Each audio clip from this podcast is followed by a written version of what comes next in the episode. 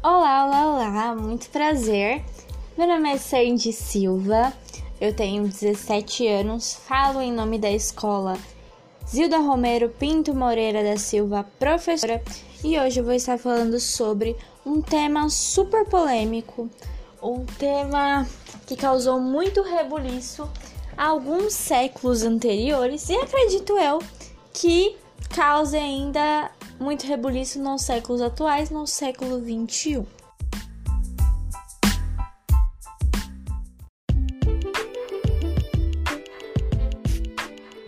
Bom, o realismo ele surge aí na primeira metade do século XIX e uma coisa que eu quero que você grave na sua cabeça é que ele é completamente oposto ao romantismo. Se o romantismo falar isso aqui é roxo, ele vai falar mentira, é amarelo. É dia? Não, é claro o realismo ele opõe muito o romantismo. E o romantismo ele tem o quê? Preceitos do barroco.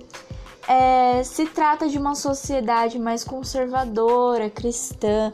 Vai estar tá falando muito da idealização da mulher perfeita, né? Que são donzelas. Então vai ter muitas, muitos caras, muitos pretendentes que vão estar lá suspirando de saudade, né, de um amor platônico, é muita, muita fantasia no romantismo.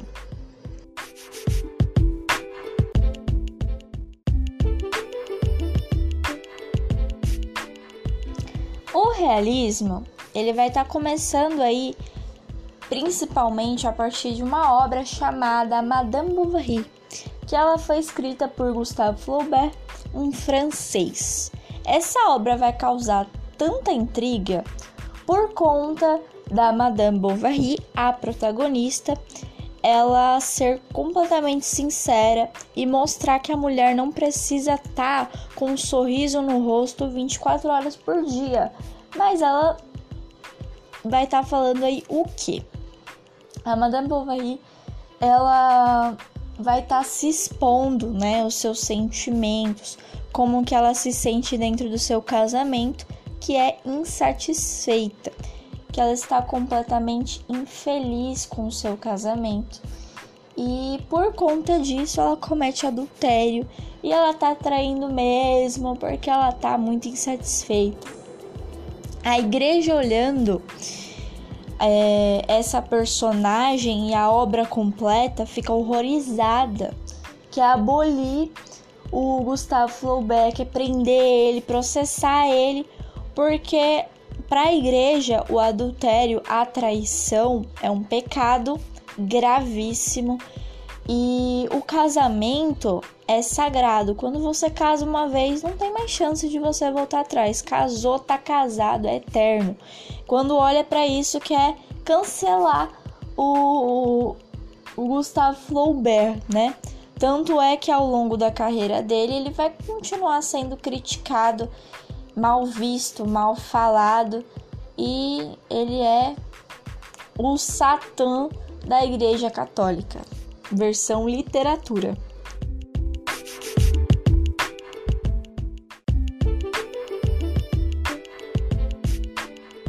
Não só na França estava acontecendo esse rebuliço, mas também foi parar em Portugal, que sempre está muito antenado com as coisas que está acontecendo na França, certo? Principalmente na literatura, Portugal está bem à frente. E o que, que acontece? É um professor chamado Antônio Feliciano de Castilho.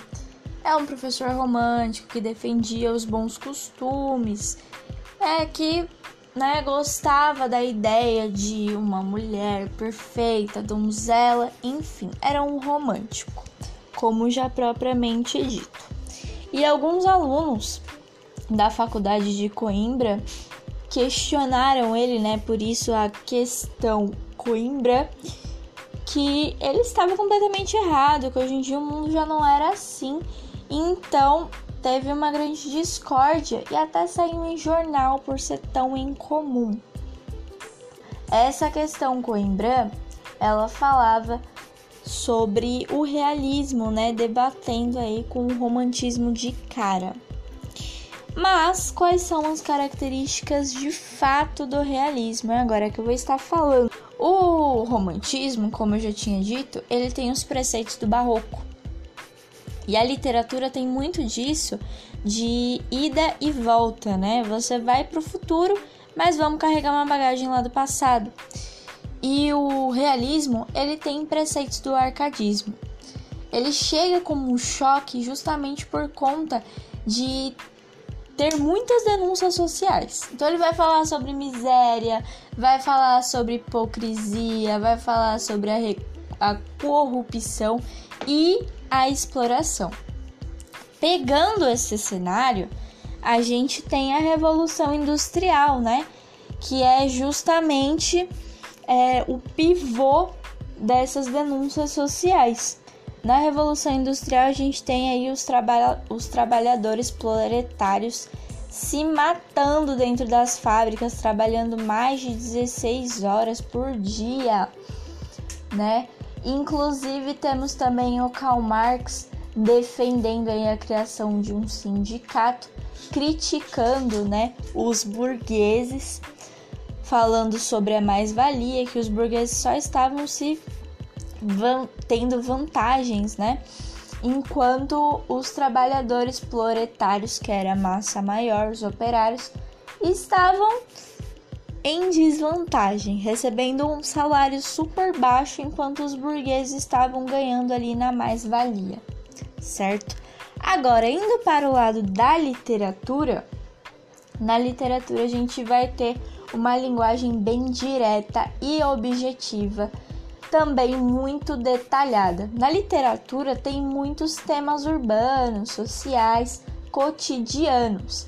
Então vai valorizar aí os personagens comuns. Ao contrário do romantismo. No romantismo ia falar sobre o quê? Sobre as donzelas. No realismo vai estar tá falando sobre a serviçal da donzela, certo? Inclusive, é, o naturalismo ele tem uma ligação muito forte com o realismo. Então a gente pode colocar aí como um exemplo o Cortiço de Aloysio de Azevedo. No Cortiço vai estar tá falando sobre as lavadeiras, vai estar tá falando sobre o dono de uma venda, né? Na literatura, então, vamos ter dois grandes nomes, um europeu e outro brasileiro, que é o Essa de Queiroz, o europeu, que vai lançar o Primo Basílio, que é uma obra muito forte que fala também sobre adultério, lembrando, né, da obra de Madame Bovary. Fora essa obra, é, também ele publicou As Cidades e as Serras e uma obra polêmica que causou uma treta, que seria O Crime do Padre Amaro. Por que uma treta? O Machado de Assis escritor brasileiro famosíssimo, enquanto estava aqui no Brasil analisando as publicações europeias, ele vê que o crime do Padre Amaro é muito parecido com o crime do Padre Moure de Gustavo Flaubert. Então ele vai chegar e vai falar: opa, você tá escrevendo uma obra praticamente igual do, do Gustavo, né? Que engraçado, né?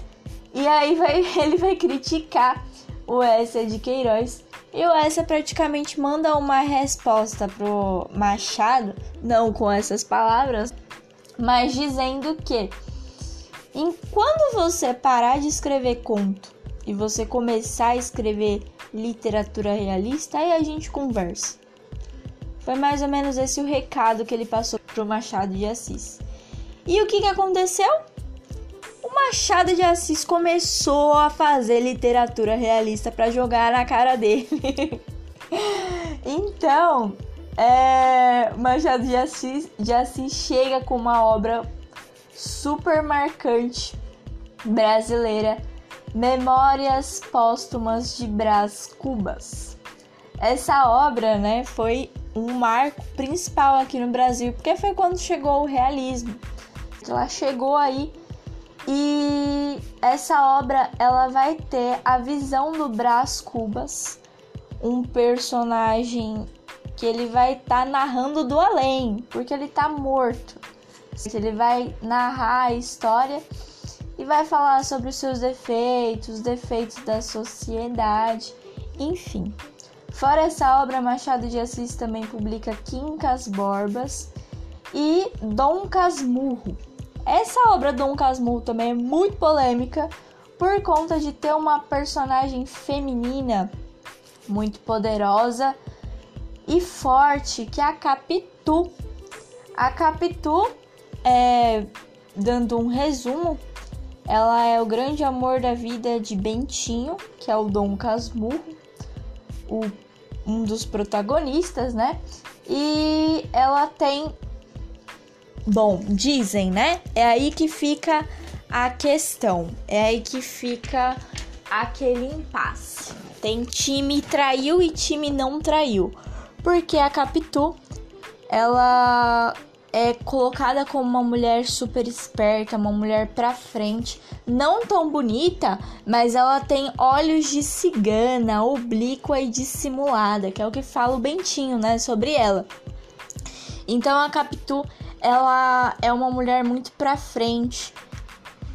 E falam que ela possa ter um suposto caso com o melhor amigo do Bentinho. Que inclusive a gente pode levar para os dias atuais que seria o talarico da relação, que paga de amigo na frente, mas nas costas está ficando com a mulher do amigo, né? Porém, é uma suposição. Você precisa ler a obra para você ter uma opinião se ele é mesmo um talarico, se a Capitu estava mesmo ficando com ele ou o Bentinho estava com paranoias aí na cabeça, ok? E essa é uma obra muito, muito forte, é porque a Capitu, ela vai tirar completamente o olhar daquela mulher romântica, né?